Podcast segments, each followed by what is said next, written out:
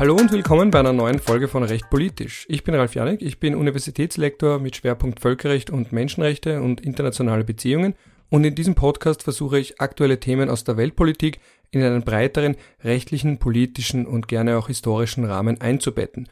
Und weil ich nicht alles weiß und niemand alles wissen kann, habe ich immer wieder Gäste bei mir und heute habe ich einen ganz besonderen Gast. Er war schon mal hier, Markus Reisner, Einige von euch, viele von euch, vielleicht sogar alle von euch werden ihn kennen. Er ist sowas wie der Fernsehoberst, wenn man es so sagen will. Er ist der Bundesheer Erklärbär im positiven Sinne, der seit Beginn des russischen Angriffskriegs gegen die Ukraine in TV und Print und anderen Medien sehr präsent ist und die Lage uns Laien da draußen erklärt. Wir kennen uns schon länger. Wir haben damals, als er seine Arbeit geschrieben hat über Drohnen, uns ausgetauscht und ich bin sehr froh, dass daraus eine Freundschaft entstanden ist. Er schaut auch manchmal bei meiner Lehrveranstaltung zum humanitären Völkerrecht vorbei und jetzt eben in diesem Podcast. Und in diesem Sinne will ich mir jetzt auch nicht den Mund fusselig reden, weil das, was er gesagt hat, ungleich interessanter ist. Ich wünsche euch eine spannende Folge. Schön, dass ihr dabei seid und Ton ab. Ja, hallo Markus, schön, dass du da bist. Danke Ralf, danke für die Einladung und danke für Zeit und Vertrauen. Es ist ja schon wieder ein bisschen her, dass wir gesprochen haben und es kennen dich mittlerweile sehr viele, weil du sehr oft medial mittlerweile vorkommst. Aber vielleicht gibt es da draußen immer noch Menschen, die dich nicht kennen. Insofern würde ich dich bitten, ganz kurz dich vorzustellen. Ja, also mein Name ist Markus Reisner. Ich bin Oberst äh, beim österreichischen Bundesheer. Ich habe äh, an und für sich eigentlich die Leitung der Forschungs- und Entwicklungsabteilung der Theresianischen Militärakademie über und habe jetzt im Rahmen einer Truppenverwendung die Ehre, der Kommandant der Garde in Wien zu sein. Und ich bin einer der Medienexperten, die am Beginn des Krieges bestimmt worden sind, um der Bevölkerung vor allem zu erklären, was doch in diesem komplexen Szenario in der Ukraine hier passiert. Da möchte ich kurz einhaken. Bevölkerung, ja. Also wir haben ja lange mit dem Krieg so gut wie gar nichts zu tun gehabt, nicht einmal mittelbar. Und in der Bevölkerung hat sich ja eigentlich breit gemacht das Gefühl, wir leben in einer Zeit des Friedens. Und jetzt mit einem Mal sehen wir sehr oft Männer mit Uniformen im Fernsehen.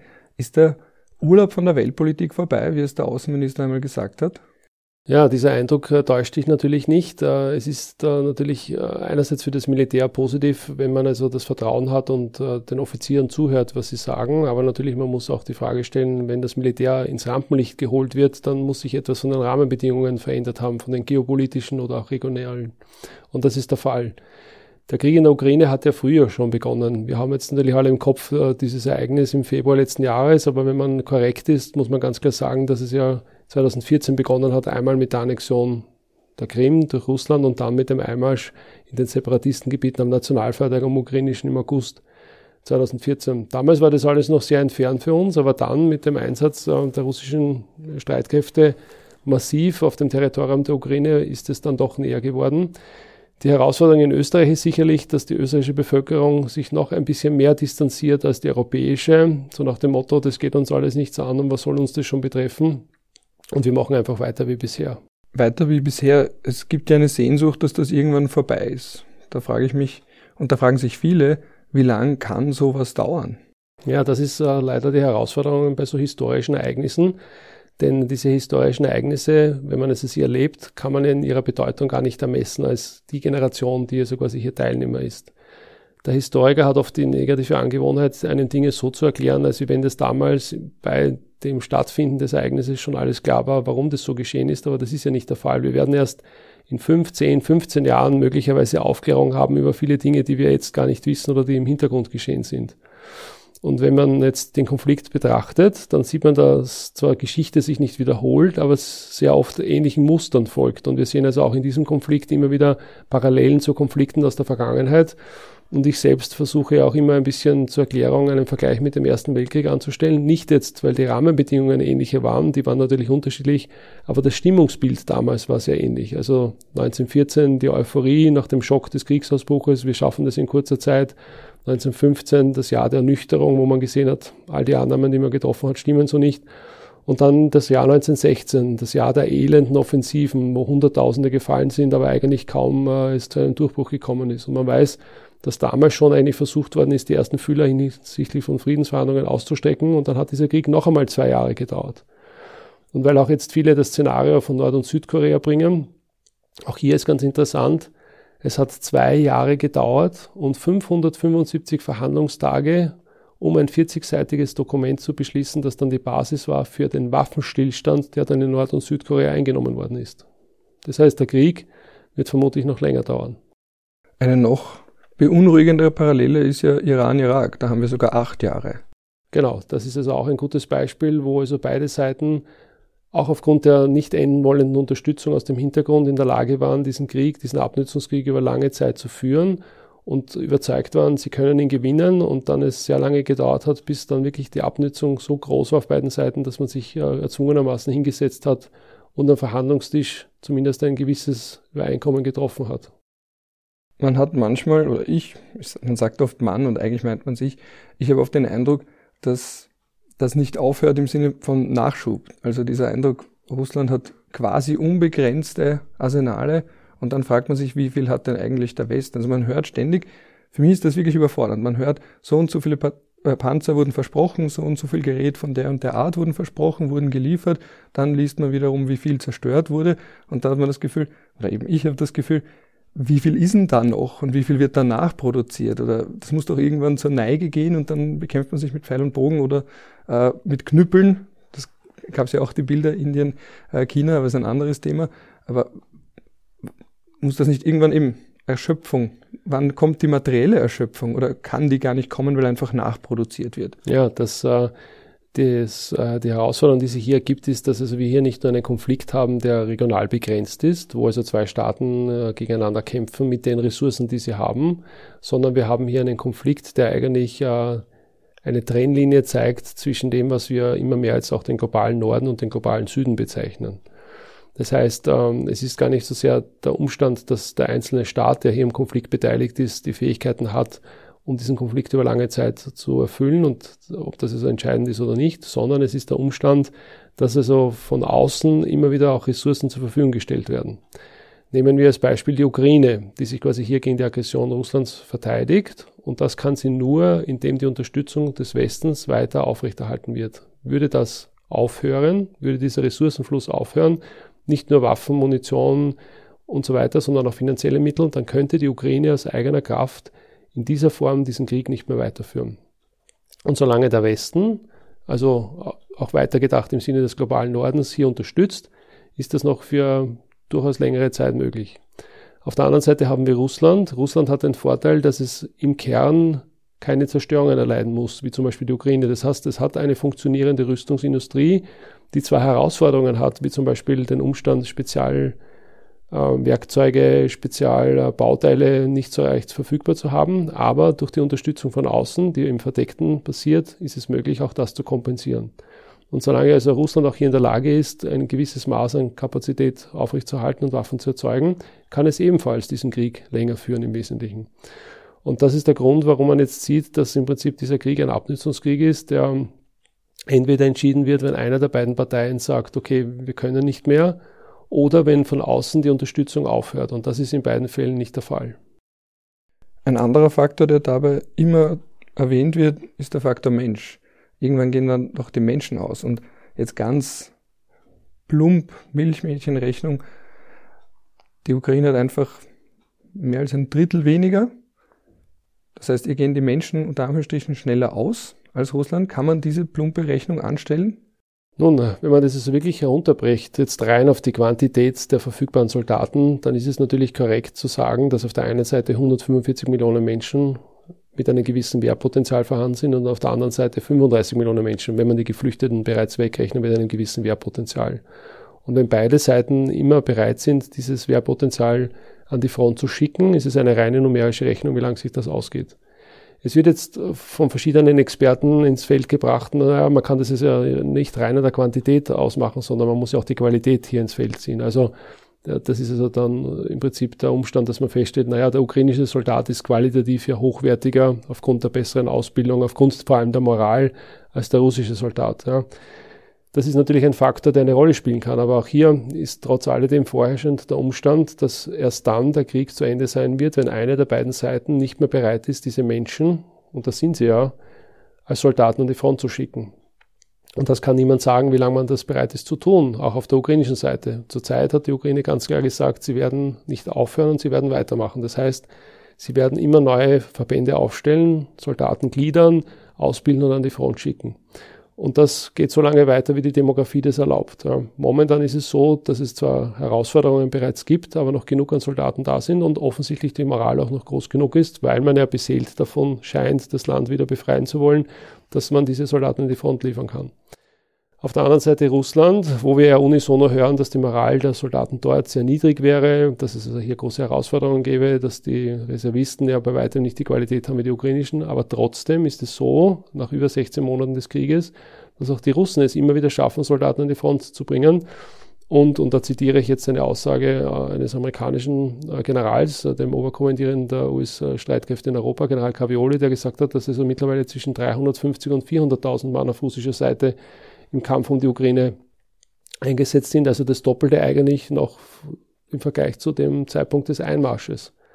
Ja, und auch hier hören wir zwar immer wieder, dass der Zusammenbruch kurz bevorstehen würde, aber es spiegelt sich immer noch nicht an der Front wieder. Das heißt, wir sehen singuläre Ereignisse, wir sehen äh, die Einvernahme von russischen Gefangenen, die also offensichtlich von der Moral sehr weit unten sind, aber trotzdem hält die Front. Und damit kann man also nicht klar sagen, dass also das Ereignis des Zusammenbruchs bald eintritt. Ja. Das Militär ist gefordert, Dinge immer objektiv zu betrachten, denn das, was das Militär in einem Lagevortrag vorträgt, muss deswegen objektiv sein, weil ja basierend auf diesem Vortrag dann eine Entscheidung getroffen wird, wo möglicherweise Hunderte oder Tausende Menschen sterben. Und da ist es so, dass man sich die Dinge nicht schönreden darf. Ja. Und das ist auch das, auf das ich immer hinweise. Wir müssen versuchen, die Situation objektiv zu betrachten. Und aus meiner Sicht schadet es den Ukrainern am meisten, wenn wir uns die ganze Zeit einreden, dass die Russen vor dem Kollaps stehen, denn das spiegelt sich so an der Front nicht wider. Das ist das Dilemma.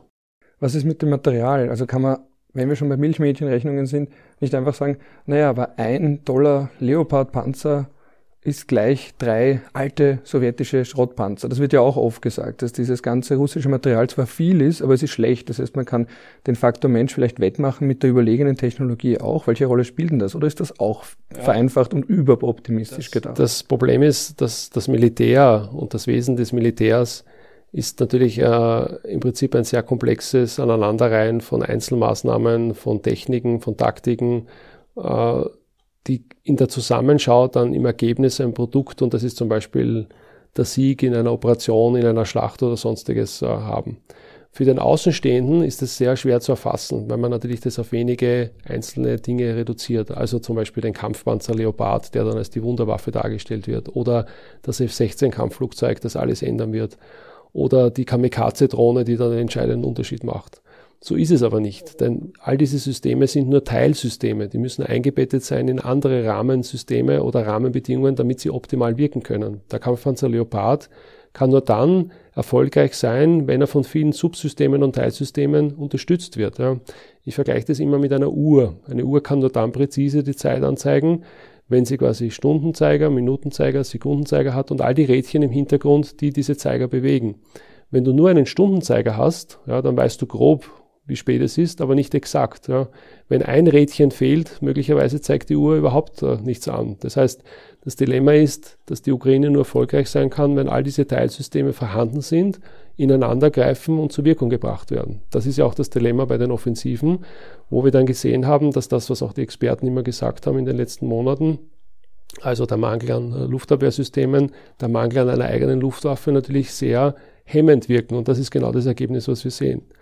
Die russische Seite auf der anderen Seite ist natürlich immer noch sehr geprägt aus der Zeit der Sowjetunion und da musst du verstehen, dass äh, es so war, dass man damals immer auch gesagt hat, der Westen hat hochtechnologisch entwickelte Waffensysteme. Wir haben das nicht, aber wir werden versuchen, durch die Masse einen Erfolg zu erzielen. Das heißt, um einen Kampfpanzer Leopard zerstören zu können, brauchen wir drei oder vier unserer T-Modelle.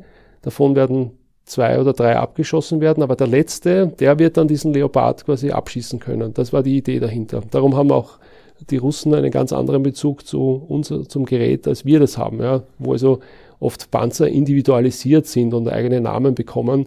Das ist auf russischer Seite nicht vorhanden. Das ist einfach ein Gebrauchsgut und wenn der beschädigt ist, dann wird er verlassen, aufgegeben und der nächste kommt heran.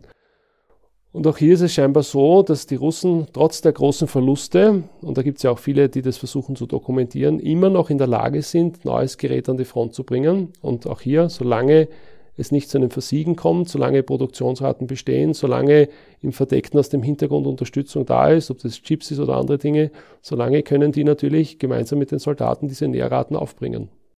Was ich mich da auch immer frage, ist die Logistik. Also es hat ja am Anfang geheißen, oft von Laien, also ich erinnere mich, Richard David Brecht hat irgendwie gesagt, ganz am Anfang, ja, aber dieses Kriegsgerät, das kommt ja gar nicht an die Front, weil es davor von Russland zerstört wird. Und ich denke mir dann oft, Staaten schaffen so viel nicht. Ja? Also auch wenn ich jetzt an Österreich denke, wir sind mit so vielem überfordert und dann schaffen es Staaten wie Russland und die Ukraine wirklich da Kriegsgerät hunderte von Kilometern von A nach B zu bringen, mit Öl, Benzin und was auch immer zu versorgen, also alles, was noch dazugehört, Männer zu verlegen, zu rekrutieren und alles. Warum funktioniert das? Während so viel gerade auch in Staaten wie Russland und der Ukraine nicht funktioniert, warum schaffen, schaffen die das auf einmal so gut? Oder überhaupt? Vielleicht ja. ist es gar nicht gut, aber vielleicht schaffen, wieso schaffen die das? Völlig berechtigte Frage. Ich denke, was, äh, was viele nicht verstehen, ist, dass der Krieg und die Teilnahme am Krieg eine existenziell bedrohliche Situation ist.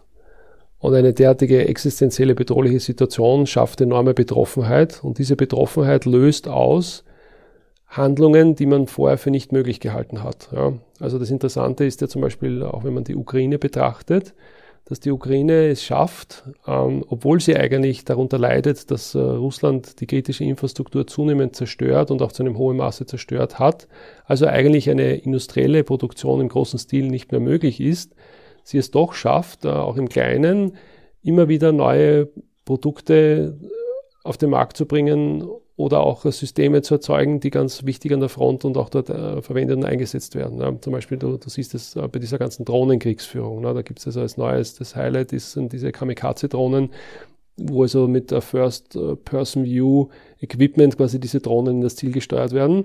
Und das kann die Ukraine im kleinen Stil, im hohen Maße erzeugen und kann damit quasi die, die Raten, die man braucht an der Front, äh, nähern. Ja. Dazu muss man wissen, dass die Ukraine im Monat ca. 10.000 Drohnen verliert. Ja. Also die Überlebensdauer einer normalen Drohne ist schon nur ein, zwei Flüge. Äh, gar nicht zu sprechen von den Kamikaze-Drohnen, die sich also hineinstürzen und dann zerstört sind im Wesentlichen. Ja. Äh, das heißt, man darf also nicht verstehen, dass quasi in der Zeit der Not ja, Unglaubliches möglich scheint. Und nicht nur, was also die Militarisierung betrifft eines Landes, also was dann alles möglich ist im Sinne von einer Mobilisierung, sondern natürlich auch, was also die Kommunen als solches betrifft. Interessant ist übrigens, einer der Gründe, und das ist das Paradoxe, wurde mir einmal erklärt von jemandem, der sich auskennt, warum die Ukraine so erfolgreich war, auch in der Abwehr war, weil sie eben auch zum Teil ein, ein Land war, das mit großer Korruption zu kämpfen hat, weil durch diese Korruption es so ist, dass die lokalen Kommunen sich eigentlich zum Teil mehr oder weniger vom Staat unabhängig gemacht haben, der zum Teil nur als äh, lästiges äh, Übel angesehen worden ist, dem man halt auch äh, mehr oder weniger entsprechen muss, aber dass man eigentlich viele Dinge sich selbst organisiert als solches. Ja.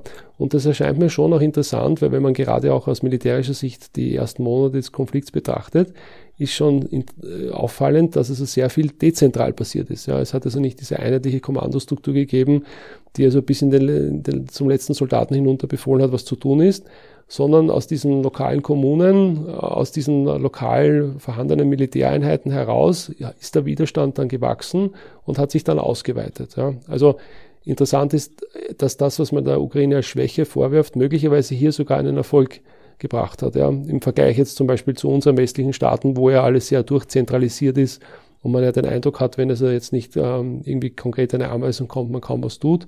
Klar, weil natürlich, und da kommt jetzt der zweite Aspekt dazu, auch diese Betroffenheit nicht vorhanden ist. Also ich denke einfach, dass in Zeiten der Not äh, der Mensch unglaubliche Dinge zusammenbringt und der Krieg ist so eine Situation und das zeigt, dass es so vieles möglich ist. Aber umgekehrt könnte das für Russland ja genauso gelten. Genau, gilt es auch im Wesentlichen. Ja. Äh, da ist natürlich der Faktor interessant, dass wenn man Russland betrachtet, wir sehr oft im Bild haben, jetzt natürlich St. Petersburg oder Moskau, also wenn jemand in Russland war, dann hat er diese Städte besucht und hat den Eindruck, dass diese Städte ja eigentlich sehr ähnlich sind im Vergleich zu den Städten wie in Europa. Ja. Also eine lebendige äh, Kultur dieser Stadt, äh, da gibt es also Geschäfte, die voller Waren sind, äh, da gibt es also ein blühendes Leben und so weiter und so fort. Ja. Die wenigsten machen sich die Mühe und versuchen in die Tiefe Russlands zu reisen, hinter den Ural und äh, Städte zu besuchen, die dort liegen. Ja, Uman, Mineralienvodi, Samara, all diese Städte, ähm, wo man also eigentlich sieht, wie die russische Bevölkerung im Durchschnitt lebt oder die Masse davon, ja, bei weitem nicht so privilegiert wie in St. Petersburg und Moskau. Also unter sehr einfachen Verhältnissen. Was also bedeutet, dass die Bevölkerung gewohnt ist, mit wenigen lange auszukommen. Das heißt, ähm, dieser mögliche Verlust den wir hoffen durch den Einsatz von Sanktionen, also Stichwort 11. Sanktionspaket, der kommt dort in der Peripherie gar nicht so an. Ja, und auch dort ist es so, dass der Militärdienst finanziell immer noch lukrativ ist im Vergleich zu dem, was sonst geboten wird im Wesentlichen. Ja. Das heißt, man sagt der russischen Bevölkerung immer nach, dass sie besonders resilienzfähig wäre. Und wenn wir jetzt viele Dinge betrachten, die in Russland passieren, ob das jetzt zum Beispiel auch der Putsch war vor kurzem oder dieser Putschversuch ähm, oder eben Annahmen, die wir treffen über die Resilienz des russischen Volkes, die Widerstandsfähigkeit, die Revolutionsbereitschaft, das Stehen zum Regime, was auch immer, dann stellen wir oft fest, dass Annahmen, die wir getroffen haben, nicht stimmen oder in eine Richtung gehen, die uns damit überraschen. So, warum ist das so? Ja, da könnte man jetzt äh, verweisen auf Winston Churchill. Der hat einmal eine sehr berühmte Aussage getroffen, die finde ich das sehr auf den Punkt bringt. Er hat gesagt, Russland ist ein Rätsel innerhalb eines Geheimnisses, umgeben von einem Mysterium. So. Und ich finde, das bringt schon sehr schön auf den Punkt, ja, dass hier im Osten offensichtlich ein Volk wohnt, äh, das nicht äh, nach unseren Kriterien denkt und handelt, das auch nicht unserem Wertekompass folgt und offensichtlich beschlossen hat, oder zumindest ein Teil davon, jetzt in den Angriff überzugehen. Und das haben wir dann gesehen, schlussendlich 2014 und jetzt auch 2022 mit dem Einmarsch in der Ukraine. Nun ist es passiert und wir versuchen zu verstehen, warum ist das so und kommen immer wieder an unsere Grenzen. Und das zeigt natürlich, dass ähm, wir im Westen, in Europa, natürlich aus unserem Wertekompass heraus geprägt sein und unseren Werten folgend, immer glauben, dass alle so sind wie wir und auch so denken. Ja.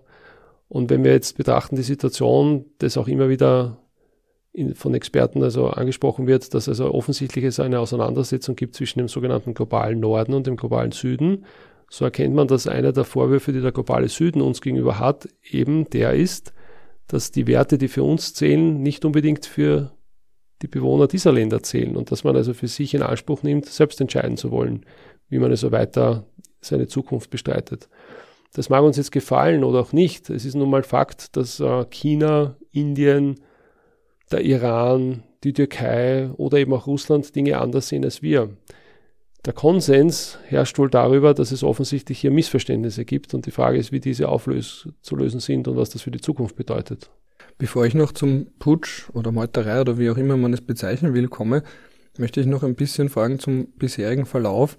Ähm, es wird ja oft gesprochen von dieser Offensive. Da hat man ständig gesagt, jetzt kommt sie. Und dann hat man gesagt, ah, jetzt ist sie noch immer nicht. Ah, jetzt kommt sie. Und dann hört man so Begriffe wie Probing Attacks. Also man schaut da mal ganz kurz. Und das klingt alles so technisch und so fast schon spielerisch. Also das ist man auch beim Begriff Wargames. Äh, haben wir jetzt eine Offensive? Und dann höre ich auch immer wieder, man kann jetzt noch gar nicht sagen, ob die erfolgreich war oder nicht. Aber anscheinend haben wir hohe Erwartungen. Also wir haben irgendwie gedacht, so, die fangen jetzt damit an, schaffen wir es in Lichtgeschwindigkeit Gebiete zurückzuerobern. Die russischen Kommandostrukturen brechen zusammen.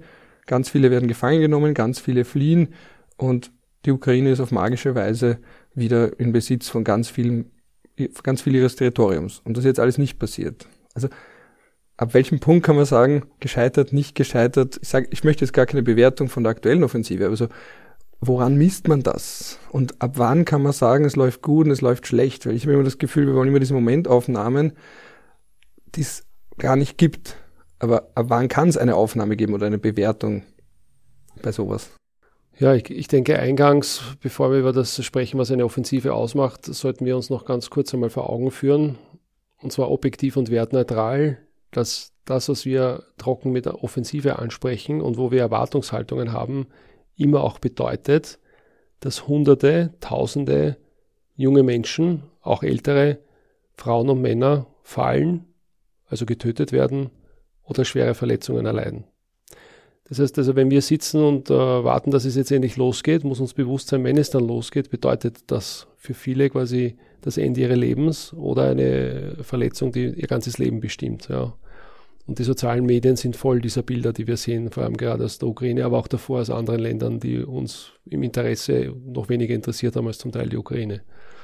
Aus militärischer Sicht bedeutet eine Offensive, dass eine Vielzahl von militärischen Verbänden über alle Teilstreitkräfte gedacht, also Landstreitkräfte, Luftstreitkräfte, Seestreitkräfte, was auch immer, gemeinsam versuchen, ein definiertes Ziel zu erreichen.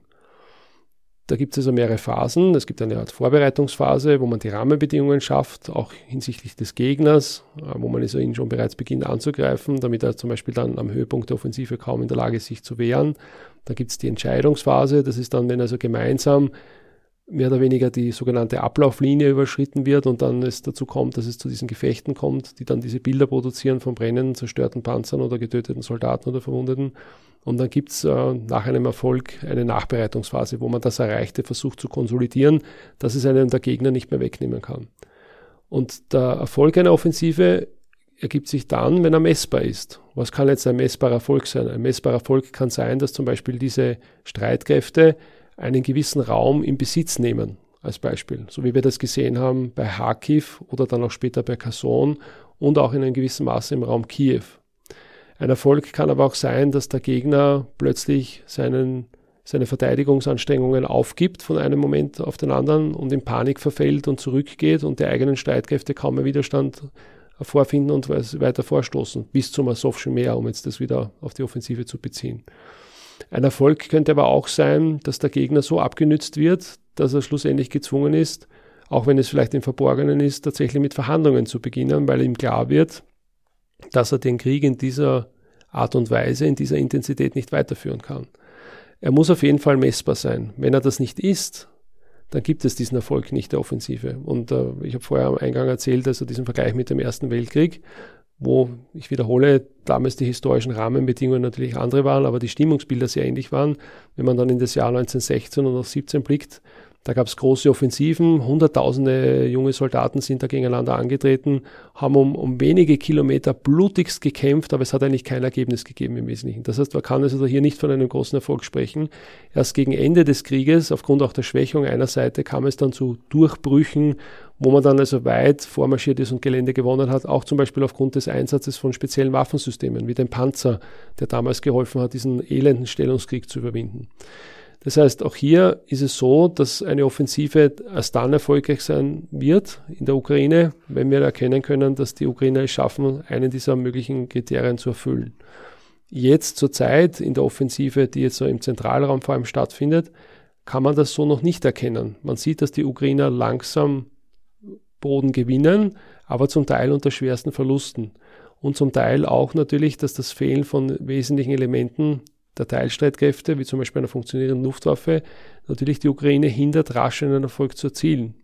Und dass auf der anderen Seite auch die Russen jeden Meter Boden verbissen offensichtlich verteidigen, trotzdem sie eigentlich ja scheinbar von der Moral nicht mit den Ukrainern vergleichbar sind oder ja quasi schlechtes Gerät haben oder nur als Reservisten bestehen. Ja. Und dass es eben noch keinen Durchbruch gibt, der eben so einen Erfolg auszeichnen würde in Richtung Asowsches Meer.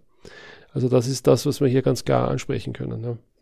Jetzt gehe ich all in mit dem, ah, da sitzt einer am Computer und bildet sich ein, er kann alles besser wissen. Warum so Dinge wie zum Beispiel die fehlende oder die Verwundbarkeit über den Luftraum, warum hat man das vorher nicht gewusst? Also jetzt lese ich das und denke mir, das ist doch eigentlich klar, aber ich bin ja auch ein vollkommener Laie. Aber, und die Laien überschätzen sich ja gerade jetzt, aber warum hat man das vorher nicht gewusst? Also ich muss jetzt schon für mich quasi in Anspruch nehmen, wenn man meine Berichterstattung betrachtet seit Beginn des Krieges, habe ich immer auf diese Dinge hingewiesen. Und ich habe immer ganz klar gesagt, wir müssen uns dem Ernst der Lage bewusst sein, vor allem um sicherstellen zu können, für die, die die Ukraine unterstützen, dass klar ist, was die Ukraine braucht. Es hilft also überhaupt nichts, permanent sich einzureden, dass die Russen kurz vor dem Ende sind, dass eigentlich äh, sie eine Clown-Truppe sind, die nur betrunken sind oder sonstiges, weil es völlig das Bild verfälscht. Und ich habe auch äh, letztes Jahr darauf hingewiesen, dass man zum Beispiel äh, darauf achten muss, dass die Ukraine Luftabwehr bekommt, weil vermutlich ab einem gewissen Zeitpunkt die Russen beginnen werden, eine strategische Luftkampagne durchzuführen, was dann begonnen hat im Oktober mit den Angriffen in die Tiefe des Landes, mit Marschflugkörpern, ballistischen Raketen und Drohnen. Ich habe auch immer darauf hingewiesen, dass äh, Militär nur funktioniert, wenn alle Teilstreitkräfte verfügbar sind und dass ein einzelnes Waffensystem, ob es jetzt der Leopard ist oder was anderes, zwar einen wesentlichen Teil und Anteil daran hat, aber nur im Kontext mit anderen zur Wirksamkeit gebracht werden kann. Dass also zum Beispiel das Fehlen jetzt einer Luftwaffe es schwierig macht, in die Offensive zu gehen. Oder dass das Fehlen von mitfahrenden Fliegerabwehrsystemen kurzer und mittlerer Reichweite, wenn die nicht vorhanden sind, es den Russen als Gegner leichter macht, mit ihren Kampfhubschraubern die anmarschierenden Kolonnen zu treffen. Das Ergebnis war, dass man mich äh, oft in die Ecke gestellt hat, äh, A, entweder ein Russentroll zu sein oder quasi im Sinne des russischen Militärs hier zu argumentieren. Das liegt mir alles fern. Es ist klar, wer der Aggressor ist und wer der Verteidiger ist. Aber als Militär muss ich einfach darauf hinweisen, dass es objektiv notwendig ist, eine neutrale Meinung zu vertreten, um eben ganz klar zu wissen, wo wir stehen oder auch nicht. Denn momentan ist es oft so noch der Fall, dass man sagt, naja, da liefern wir halt ein bisschen was und die Ukraine werden das dann schon schaffen. Das sind tapfere Soldaten, die werden das schon hinbekommen. Ja. Die Situation an der Front äh, spiegelt das nicht wieder. Sie haben immer wieder Erfolge, auf, vor allem oder aufgrund von Lieferungen, aber es fehlen halt einfach Teilelemente und das verlängert diesen Krieg um Monat um Monat. Und das ist der Punkt, den wir hier also ganz klar ansprechen müssen. Ja. Aber warum geht man dann überhaupt in die Offensive, wenn man weiß, dass man nicht genug mobile Fliegerabwehr hat? Ja, das ist das Dilemma. Die, die Ukraine war immer dann erfolgreich, wenn sie quasi mobil gewesen ist. Ja, zum Beispiel dieser erste Erfolg bei Kiew, wo Russland abgezogen ist und die Ukraine nachmarschiert ist. Das war also ein erster großer, tatsächlich messbarer Erfolg, der für die Moral der Ukrainer ganz wichtig war. Denn das geflügelte Wort war, wir haben Kiew zurückerobert, wir können auch den Rest des Landes zurückerobern. Dann, nachdem der Westen schwere Waffensysteme geliefert hat und auch durch äh, die Pause, die vor allem unter dem Einsatz dieses Mehrfachraketenwerfers vom Typ HIMARS passiert ist, in dem die Russen gefordert waren, ihre Logistik neu zu organisieren, waren die Ukraine in der Lage, noch einmal sich vorzubereiten und wieder in die Offensive zu gehen. Das war dann der Fall bei Kharkiv und im weiteren Fall auch bei Kherson. Aber auch hier war es so wie bei Kiew, dass man zwar Erfolge hatte, die messbar waren, aber keinen entscheidenden Sieg, sondern man hat Punktesiege erreicht im Wesentlichen. Und beim Übergang von der Rückeroberung von Kiew oder der, der Inbesitznahme dieses äh, Gebiets und der Befreiung äh, zu der Offensive bei Kharkiv dazwischen gab es das erste Mal einen Moment, wo die Russen es geschafft haben, den Ukrainern quasi, die sehr beweglich agiert haben, einen Stellungskrieg aufzuzwingen. Das war dann der Moment, wenn du dich noch erinnern kannst, diese Kesselschlacht von Seversky Donetsk und Lysychansk, wo die Russen begonnen haben, plötzlich mit dem massiven Einsatz von Artilleriefeuer die Russen es geschafft haben, die Ukrainer schwer zu treffen, die in den Stellungen waren. Darum war klar, man muss aus diesen Stellungen heraus, man muss wieder in die Offensive gehen, damit man nicht eben dieser extremen Abnützung unterliegt. Das war dann der Fall eben mit Kharkiv und Kherson. Aber jetzt haben es die Russen wieder geschafft, spätestens im Oktober, November letzten Jahres, die Ukrainer in einen Stellungskrieg zu zwingen. Und in den letzten Monaten war das Dilemma, dass die Ukraine diesen Abnützungskrieg der Russen zu ertragen hatte. Und um da auszubrechen, muss man wieder in die Bewegung kommen. Darum die Forderung nach der Offensive. Aber das ist nicht nur der einzige Punkt, der hier relevant ist, sondern es gibt auch einen zweiten.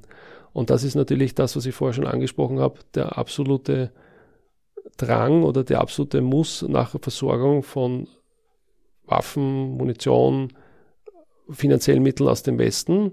Und hier muss man natürlich zeigen, dass es das auch wert ist. Das heißt, man muss also klar signalisieren, wir brauchen noch ein bisschen, aber es macht Sinn, wenn ihr uns diese Waffen liefert, weil wir können damit quasi in den Angriff übergehen. Das heißt, der zweite Aspekt, der die Ukrainer in die Offensive zwingt, ist der Umstand, auch gegenüber dem Westen zeigen zu müssen, dass es Sinn macht, diese Lieferungen durchzuführen. Und wenn wir jetzt zum Beispiel die Offensive betrachten, die jetzt quasi seit 4. Juni läuft, also in der vierten Woche mittlerweile, so muss man klar sagen, dass ja jetzt in Kürze im Juli äh, das NATO-Verteidigungsministertreffen in Vilnius stattfindet. Und da wäre natürlich schon die Idee gewesen, Erfolge zu zeigen, äh, um zu sagen, so, jetzt haben wir quasi das erreicht, jetzt brauchen wir quasi noch etwas, damit wir auch den Rest erreichen, bis zur Krim zum Beispiel als solches. Ja. Wenn jetzt in Vilnius man sich eingestehen muss, dass man nach vier Wochen nur wenige Kilometer erobert hat und noch nicht einmal bei den russischen Hauptverteidigungslinien steht unabhängig davon, ob möglicherweise die Russen nächste Woche zusammenbrechen oder auch nicht, dann ist das natürlich ein ernüchterndes Ergebnis und gefährdet möglicherweise die Versorgung der Ukraine mit den Waffen, Munition und anderen Rüstungsgütern, die sie braucht, um diesen langen Kampf weiter bestehen zu können und zwingt, wie wir jetzt vor kurzem auch in ähm, den polnischen Medien gelesen haben, möglicherweise die Ukraine im Oktober in eine Situation, wo sie tatsächlich über Waffenstillstandsverhandlungen nachdenken muss.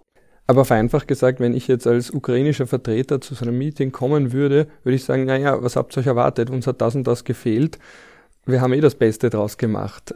Oder ist das nicht diese Art von Debatte, die man da führt, sondern sagt, na, wir haben euch was gegeben, macht was draus und unsere Erwartungen waren eben nicht überzogen. Und wenn der jetzt sagt, wenn ein ukrainischer Vertreter wiederum sagt, eure Erwartungen waren schon überzogen, äh, weil das sieht doch dann jeder, dass Natürlich, Dinge noch fehlen. Absolut, aber man möchte es offensichtlich nicht wahrhaben. Ja. Also man hat da, also viele Militärexperten, oft wird ja das Feld rein den Politikwissenschaftlern überlassen, ähm, die dann also quasi Beurteilungen anstehen, auch aus militärischer Sicht, äh, wo ich mir denke, man müsste dem Militär zuhören, weil der weiß ja, wie dieses System Militär funktioniert. Ja. Ähm, das wurde auch immer wieder klar angesprochen, dass wenn die Ukraine dort und da diese Mittel nicht hat, dass es kaum oder sehr schwer möglich ist, hier einen durchbrechenden Erfolg zu erzielen. Ich gebe dir ein Beispiel, ich habe das auch schon ein paar Mal erwähnt und das kann man ja auch in den amerikanischen Medien sehr gut nachlesen und auch die wesentlichen amerikanischen Vertreter weisen ja auch immer darauf hin, ob das jetzt der US-Generalstabschef ist, Mark Milley oder sogar äh, Präsident Biden. Die Ukraine bekommt von den Amerikanern immer das, was sie braucht, damit sie quasi die Russen wieder in eine asymmetrische Situation bringen kann. Ja, das heißt, wann immer die Russen quasi plötzlich eine Überlegenheit haben, wo also sie in die Asymmetrie übergehen und die Ukraine plötzlich im Hintertreffen ist, wird quasi dafür gesorgt, dass die Ukraine das hat, was sie braucht, damit die Situation symmetrisch oder wieder zugunsten der Ukraine sich entwickelt. Ja, Gibt es genug Beispiele. Ja. Denkt zum Beispiel an diese berühmten HIMARS-Raketenwerfer. Da wurden 20 geliefert. Die haben wir ja auch schön mythologisiert. Ja, HIMARS-Effekt und das auch, ändert jetzt alles. Die hatten auch tatsächlich einen Effekt, aber sie hatten keinen entscheidenden Effekt. Den Effekt, den sie erzielt haben, war, dass die Russen plötzlich gezwungen waren, ihre Logistik wieder neu zu ordnen. Und das hat Zeit gedauert. Und diese Zeit hat die Ukraine genützt, um die hereinkommenden schweren Waffen zu strukturieren und dann in die Offensive zu gehen bei Kharkiv und Kherson. Aber die Ukraine hat gesagt, wenn ihr wollt, dass wir erfolgreich sind, dann brauchen wir mehr als 20 HIMARS. Wir brauchen 100 oder 150. Aus militärischer Sicht absolut legitim. Es gibt auch genug davon. Ja. Aber die Amerikaner haben gesagt, nein, 20 und in den nächsten zwei Jahren 18 Stück. Und die Munition, die ihr dazu braucht. Nächstes Beispiel sind diese berühmten Boden-Boden-Raketen, ATACMS, wo jetzt gerade wieder überlegt wird, ähm, ob welche geliefert werden sollen oder nicht, ja, mit einer Reichweite von 300 Kilometern. Da hört man also durch, dass die Angst ist, dass möglicherweise die Ukraine das auf dem Territorium Russlands einsetzt, wo man sich die Frage stellen muss, also Russland greift die Ukraine an und die Kämpfe finden auf diesem Territorium statt, warum hätte die Ukraine nicht das Recht, das zu tun? Ja? Völkerrechtlich hat sie es. So ist es, völlig klar. Ja, also so ein bisschen die Angst des Westens, naja, da, da würde man ja dann möglicherweise die Russen reizen und so weiter. Ja. Ich meine, die haben ja diesen Konflikt ja als solches begonnen, um das so zu sagen, ja, mit dem Einmarsch in der Ukraine. Wenn ihnen die Ukraine so wichtig gewesen wäre, hätten sie ja auch Softbau anwenden können und nicht Hardbau, wie sie es dann gemacht haben. Wenn wir auf diese Konfliktentwicklung betrachten und auch die Situation, dass es nach Ende des äh, Kalten Krieges viele zentral- und osteuropäische Staaten Teil der Europäischen Union oder auch der NATO werden wollten, so darf man nicht vergessen, dass viele gesagt haben, wir wollen, dass die Geschichte wieder berichtigt wird, denn wir sind nicht Osteuropa, sondern wir sind Teil Zentraleuropas. Wir sind Teil dieser Wertegemeinschaft. Und ich denke, was oft äh, das Problem der Russen ist, was sie nicht verstehen, ist, dass Russland aus Sicht dieser Völker diesen Völkern nichts bieten kann. Sie haben also kaum Softpower. Denn die ehemaligen zentral- und osteuropäischen Staaten sagen, wir sehen unser Heil im Westen. Denn dort sehen wir quasi den Wohlstand, die Weiterentwicklung. Wenn wir nach Osten blicken, so haben wir nur eine schwere Geschichte, eine gemeinsame, zum Teil mit Unterdrückung. Hier sehen wir nicht das Wohl. Und Russland sagt, na, was ist, was ist jetzt los mit denen? Ne? Also irgendjemand hat die verhext. Ja? Die, die NATO und die EU, die machen die alle abspenstig. Sie verstehen aber nicht, dass sie ihnen kaum etwas bieten können. Das ist das Dilemma. Ja? Wäre Russland ein Staat, der also von Wohlstand übergehen würde, der äh, Modelle hätte, die also anstrebenswerten, dann wäre die Situation vielleicht ganz anders. Dann würde die Ukraine sagen, ja, wir wollen auch so sein wie die Russen im Wesentlichen. Ja. Denkt zum Beispiel an Amerika. Amerika war deswegen so lange erfolgreich, weil es ja quasi aufgrund dieses Softpower-Ansatzes äh, im Prinzip Elemente präsentiert hat, die viele von uns anstrebenswert gesehen haben. Zum Beispiel eine lebendige Demokratie, die Möglichkeit, es vom Tellerwäscher zum Millionär zu bringen. Natürlich weiß ich, dass das also auch alles Bilder sind, die auf den ersten Blick schön wirken und im Hintergrund auch sehr viel äh, Schatten haben. Aber trotzdem, es erschien für jeden anstrebenswert, quasi auch diesen erfolgreichen Weg machen zu können. Das bietet aber Russland so nicht an. Und das ist das Dilemma. Und Russland hat jetzt gesagt, es ist uns egal, wir holen uns das, was uns zusteht, mit Gewalt. Punkt. Und das ist ja auch der Grund, warum die Ukraine sich dann auch so wehrt, oder? Genau, diese ATACMs zum Beispiel, äh, die wurden auch noch nicht geliefert. Man hat so eine, eine Zwischen, äh, ein Zwischenwaffensystem geliefert mit 160 Kilometer Reichweite, aber nicht mehr. Dann äh, die Diskussion mit den Kampfflugzeugen. Auch jetzt, wenn man genau hinhört, die Amerikaner sagen, also wenn ihr in Europa F-16 liefern wollt, ist das für uns okay, wir liefern keine. Wir unterstützen euch dabei, aber wir liefern keine Kampfflugzeuge.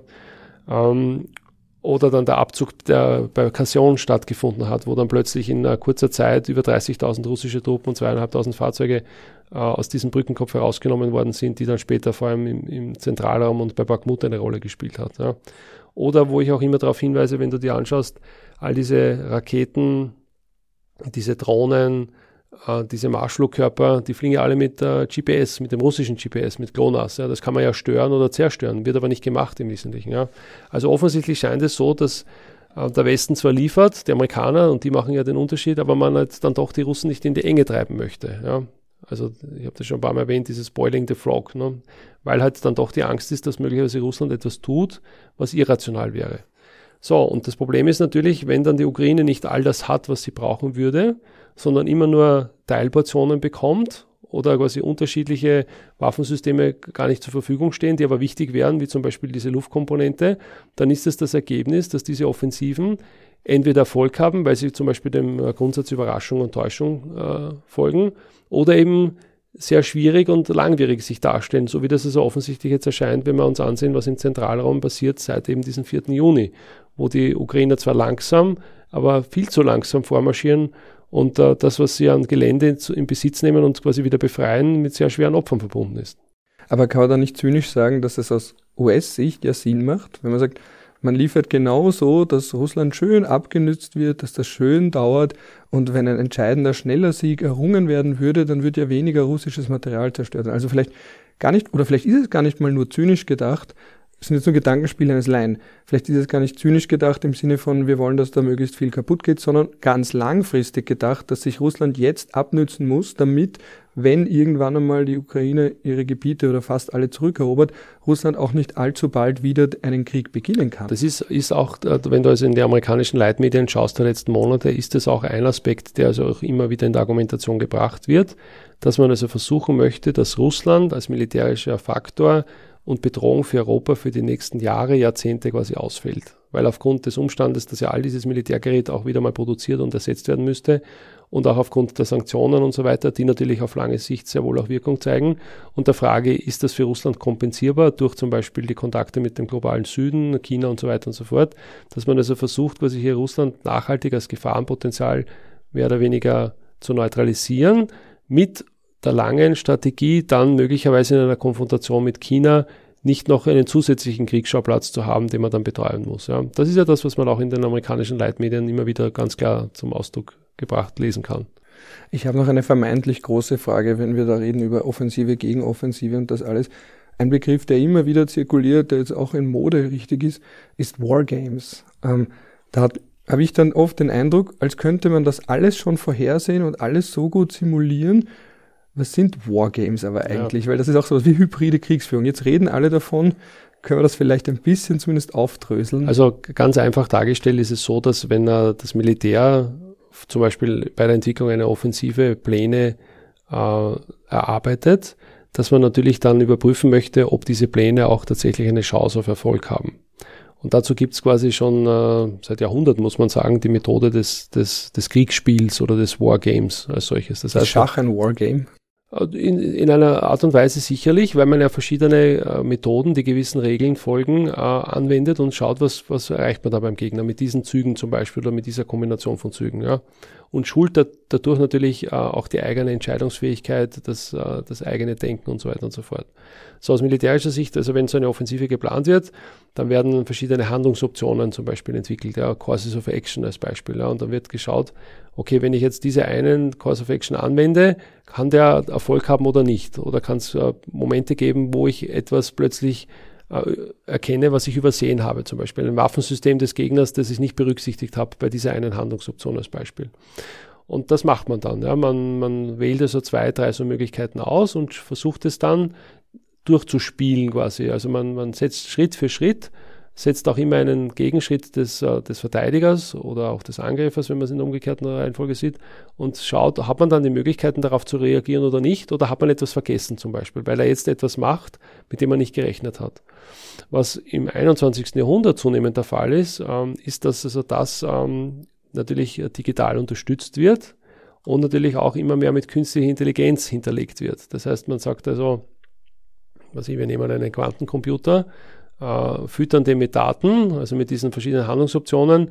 Der rechnet es dann durch und es kommt dann heraus, Handlungsoption 1 ist zu wählen. Ja? Und wir sagen, naja, der Computer hat es jetzt errechnet, das moderne Orakel von Delphi quasi, und wir wenden das jetzt an. So, jetzt ist die Kriegsgeschichte aber voller Beispiele, wo man sieht, dass der beste Plan nur so lange hält, bis der erste Schuss bricht und sich dann plötzlich alles anders darstellt. Und das drängt sich natürlich hier auch auf im Vergleich mit dem Ukraine-Konflikt schon alleine den Beginn betreffend, denn der Einmarsch, den die Russen durchgeführt haben, den sie sicher sehr umfangreich und detailliert geplant haben, das wissen wir ja nicht zuletzt aufgrund der erbeuteten Unterlagen, wo also fast minutiös festgelegt worden ist, welcher Verband zu welcher Zeit, in welcher Stadt, in welchem Dorf quasi ähm, äh, präsent zu sein hat, dass also dann sich das ganz anders dargestellt hat, als es tatsächlich von den Russen antizipiert worden ist. Ja.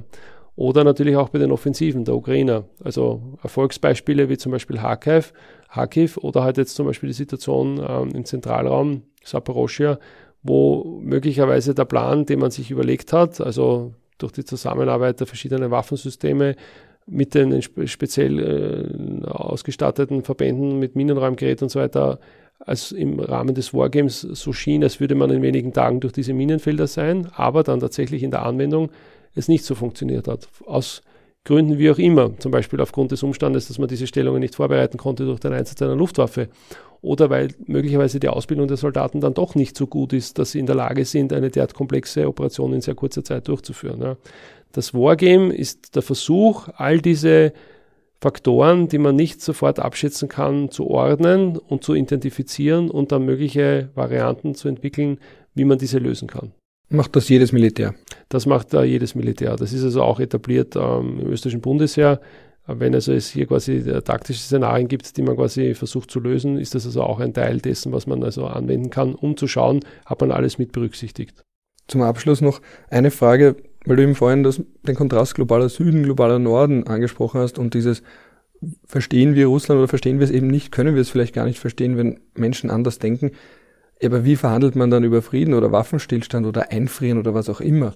Ja, da gibt's äh, viele, viele Bücher über derartige Situationen. Äh, es gibt auch zum Beispiel einige sehr gute Bücher, weil ich das vorher angesprochen habe, ähm, über die Verhandlungen in Korea. Äh, viele wissen ja äh, nicht, was ich vorher gesagt habe, dass das also fast zwei Jahre gedauert hat und über 575 Verhandlungstage. Und das war ja wegen den Kriegsgefangenen so ein großes, genau. hat das so ewig gedauert. Warum ist ja der Korea-Konflikt so interessant? Weil also viele Aspekte, die auch heute ein Thema sind, da mitschwingen, unter anderem auch die, die, der mögliche Einsatz von Atomwaffen, der also von Teilen des amerikanischen Militärs äh, gepusht worden ist, wo aber dann die amerikanische politische Führung gesagt hat, nein, das kommt also nicht in Frage.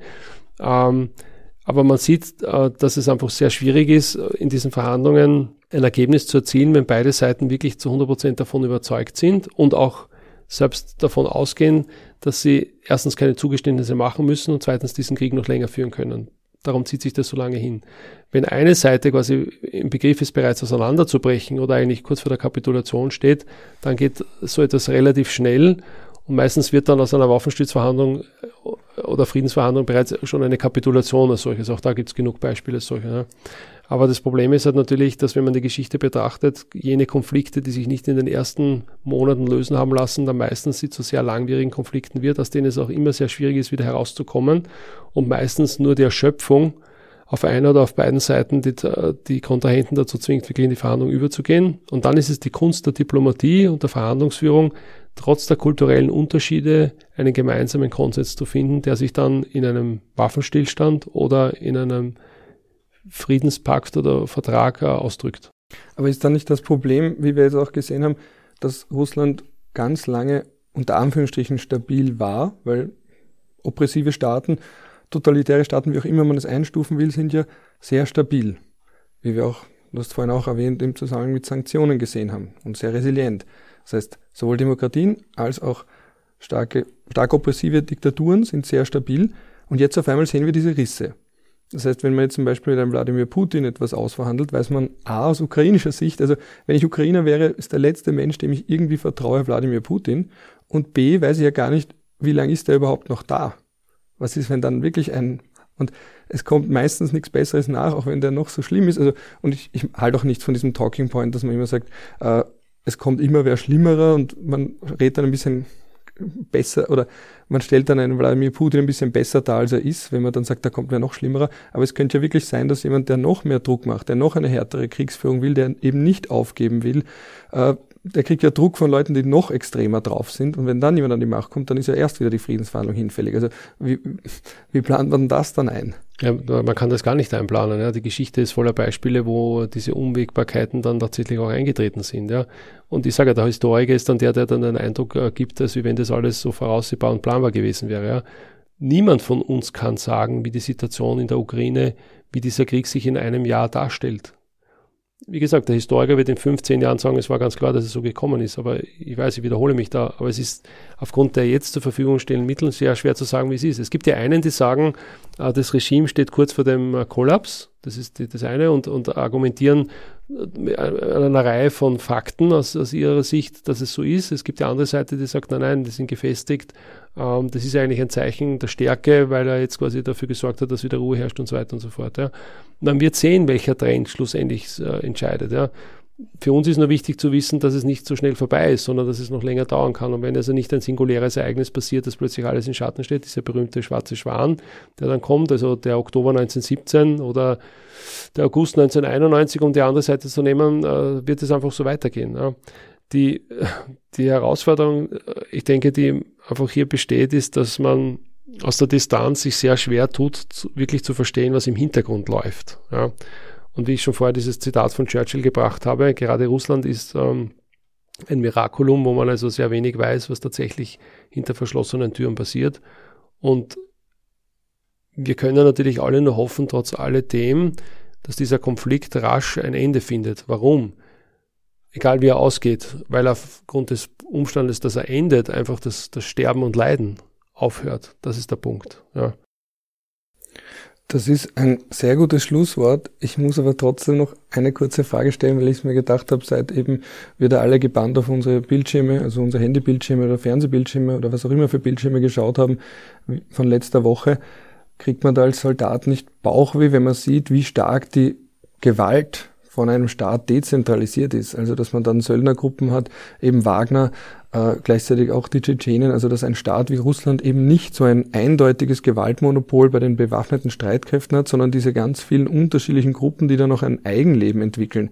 Also da kriege ich Bauchweh, wenn ich eine Uniform tragen würde, von Berufswegen her würde ich wahrscheinlich noch viel mehr als nur Bauchweh bekommen. Ja, also ich denke, da kann man ja auch zum Beispiel in die nähere Vergangenheit zurückschauen und da mal sich kurz vor Augen führen, was da in Amerika passiert ist bei der Stürmung des Kapitols als Beispiel, ne?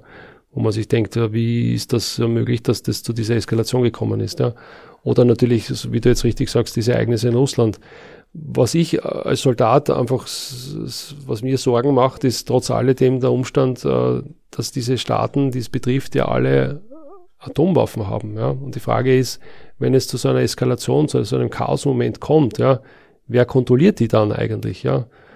Das ist das, der Punkt, der uns Sorgen machen sollte. Ja, wenn es jetzt zum Beispiel jetzt Russland auseinanderbricht, ähm, wer verwaltet dann diese 10.000 Atomwaffen? Ja? Gibt es dann quasi den Nachfolger von Putin, wie auch immer das dann ist, ob gemäßigt oder radikal? Oder hat dann Prigozhin äh, plötzlich dann seine 100 Stück, mit denen er dann Policy macht?